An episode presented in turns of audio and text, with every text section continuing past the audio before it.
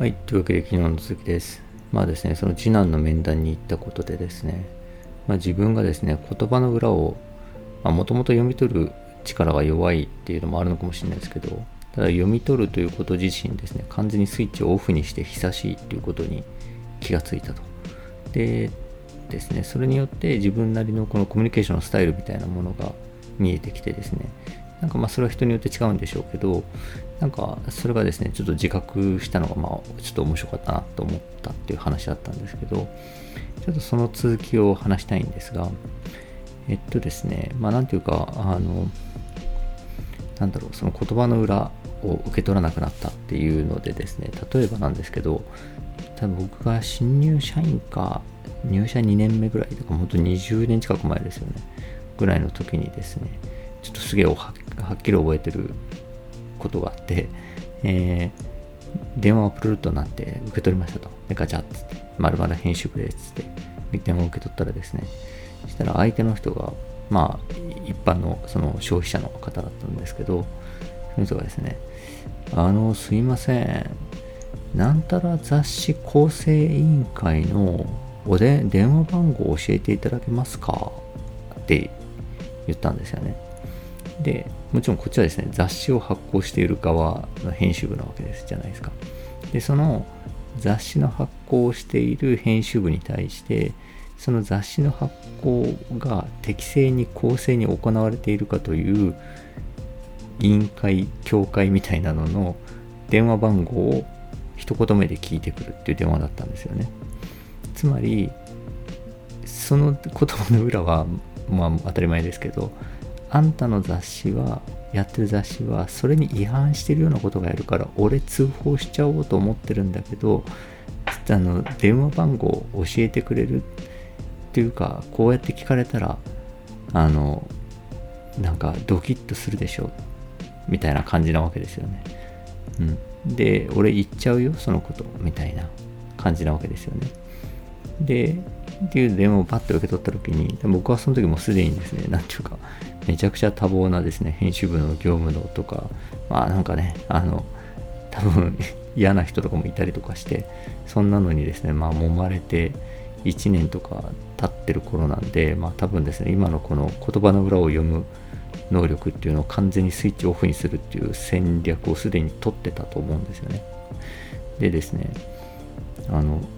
そのパンあの今日から電話番号教えていただけますかって言われて、あ、少々お待ちくださいって言って、保留にして、インネネットでサクサクって調べて、じゃあ電話番号申し上げますねって言って、03のみたいなことを言い言い始めたら、相手の人が、ちょっとちょっとちょっと、そういうことじゃないんだよって言ってですね、あの、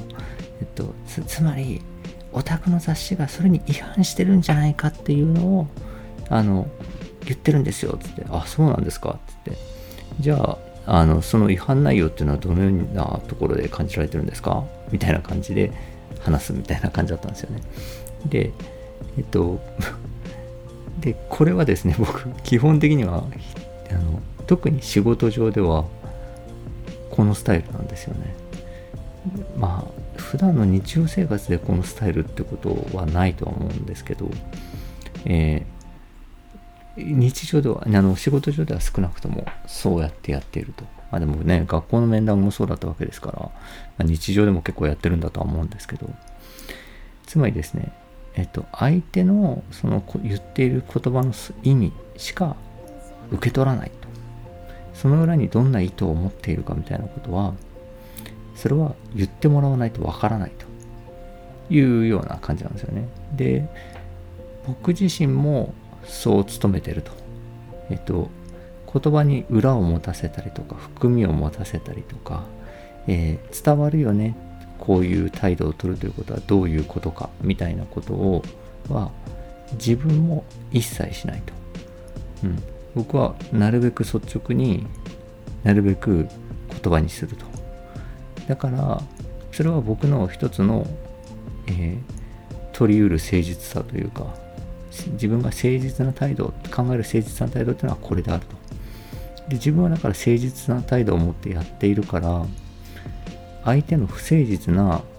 えーコミュニケーションっていうのは、えー僕は聞きませんと。えー何かを思ってるんだったらそれを言ってもらわないと分かりません僕は思ってることをちゃんと言ってますうん僕と話したいんだったら、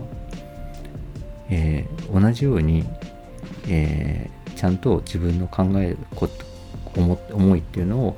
なるべく言葉にして伝わるようにしてくださいっていうのが、まあ、基本的な自分のコミュニケーションスタイルだったことに気がついたんですよね。でめちゃくちゃガチコミュニケーターというかそんな俺そんななんていうかあのほらリングに上がってこいよみたいな俺はもうリングにいるぞみたいな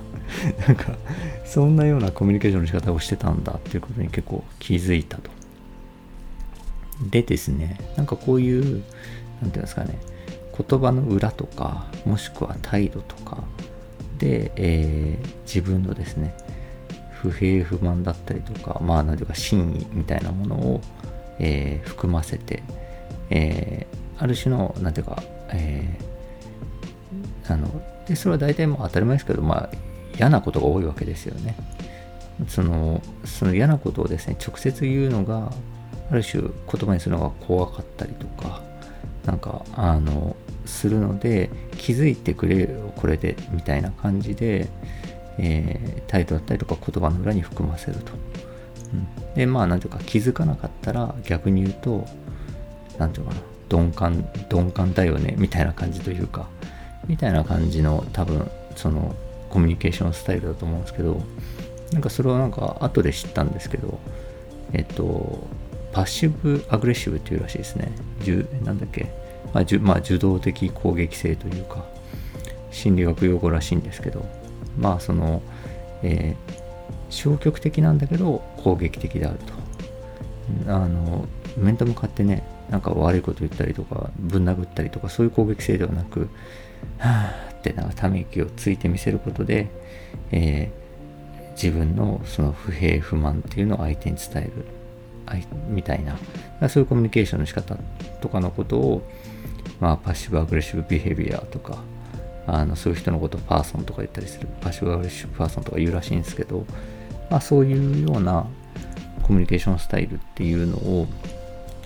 相手に許さない。自分にも許さないみたいな。ま、自分はまあそうですね、自分にも許さない。まあそっちの方が特に仕事とかだと絶対いいよと思うし、えー、仕事じゃなくてもまあ実生活でもいいですよね。このパッシブアグレッシブっていうのはね、やっぱり、あの、なんだろう、嫌なもんなんですよね、やっぱりね。その、なんだろうな、もう本当僕、多分このが一番嫌なんですよね。だからもう、あの、嫌なんで、あの、もうそれを受け取らないことに多分したんだと思うんですけど、でですね、まあそんな感じのガチコミュニケーターであると。いうことを結構自覚したんですが、ただですね、その、えー、じゃあ、えー、自分の思い、自分の考えっていうのを相手にそのまま伝えることができないという人もいるわけですよね。そのコミュニケーションの弱さみたいなのを抱えてる人もいると。で、それに対してずっとほらかかってかかってこいよってリングの上で おめもリングに上がってこいよみたいな感じのずっとガチにコミュニケーターで居続けるっていうのは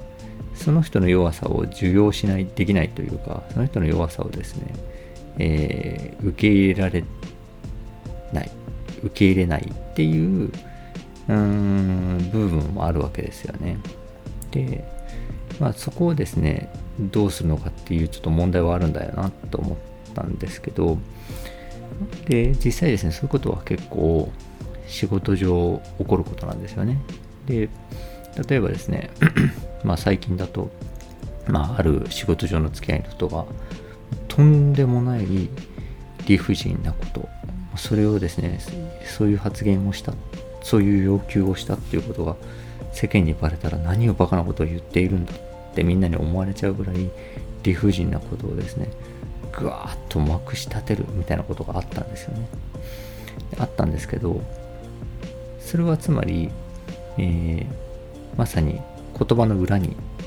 あるんですよ。言葉の裏に真意があってその言葉の表に、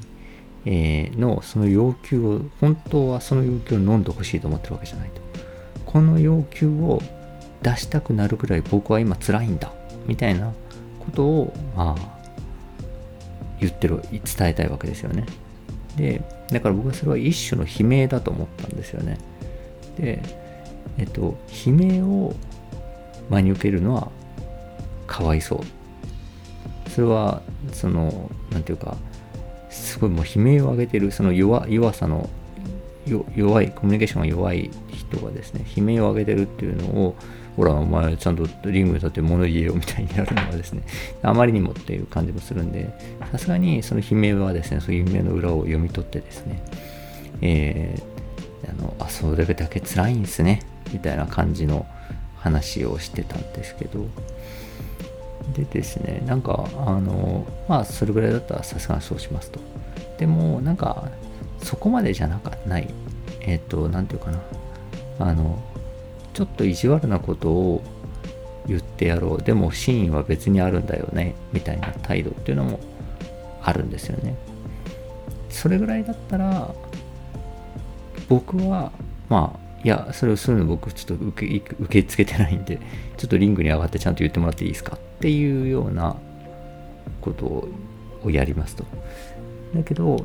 だからまあそれつまり、えっと、例えばそれがその有利ちょっと理不尽な要求とか変な要求だとしたらあ分かりました。じゃあそれしますって言ってじゃあいろんなとこ測ってみますねって言ったら相手としてはですねそれを受け入れてほしいわけじゃないからビビビっちゃうんですよね。あーってなっていやすいませんそういうことじゃなくて実はあってよくようやくそこから普通のコミュニケーションが始まるんですけどででもそのだから僕としてははいこの一段落いらなかったよねみたいな。だから次からはそこから始めてねっていうメッセージでもあるんですけど。でですねえっとえー、まああのそんな感じの態度で対応していると。でそれはどうなんでしょうね。僕はそうやってその結果ちゃんと何て言うかな。お互いが普通にストレートな言葉をちゃんと伝え合う対等に伝え合うっていうのがいいのかなと思ってそうしてるんですが、えー、もう一つのやり方としてですね、えーと、例えばですけどそうやって真意は別にあります。でも、えー、ちょっと理不尽なことを言って困らせてやろうみたいな感じで来ました。っていう時にまあまあまあまあまあまあつっていなせる人もいるんですよね。うん。なんかどうしたんすかまあみたいな感じで、うん、どうしたんすかもう飲みに行きましょうよみたいな感じのいなし方もできる人もいると。で、なんだろう、実はそっちを求めてる気もするんですよね。なんていうか、あの、えー、単純にですね、そうやってこう、えー、なんていうか、あの、目の前の、目の前の人を、なんていうのかな、なんかちょっとあれなんですけどね、そういうちょっとある種の、寂しさとかちょっと追い詰められた感情とかになると、えー、頼りになる人をこそ困らせたいみたいなところがあったりとかしてでし、えーと、本当は寂しいからちゃんと相手をしてほしいっていう人こそちょっと困らせたいみたいな多分感情になるところがあってそのですね言葉を何、えー、て言うかな、えー言葉通りに受け取ったり、えー、その末、えーと、ちゃんと思ってることを言うまで、えー、本当にあの何て言うかな木花を木でくくったようなですね、えー、言ってることにしかにをそのまま本当にそれはあなたの心から出た言葉として僕は扱いますよみたいな風に扱うよりそういうのをですねさらっと流してまあまあまあまあまあどうしたんですかみたいな感じの方が本当はその人が望んでることな気もするんですよね。その弱さをですね、ちゃんとくるんであげてる感じがするんですよね。で、僕のですね、この、ああ、来いよ、リングにみたいな そういうのよりはですね、なそういう、なんていうかな、このまあまあまあでいなせるっていうのも、まあ一つのコミュニケーションなのかなというふうに思いますね。まあ、という感じでですね、なんかこう、いろんなコミュニケーションのスタイルがあるなというふうに思いましたという話です。えー、本日は以上です。ありがとうございました。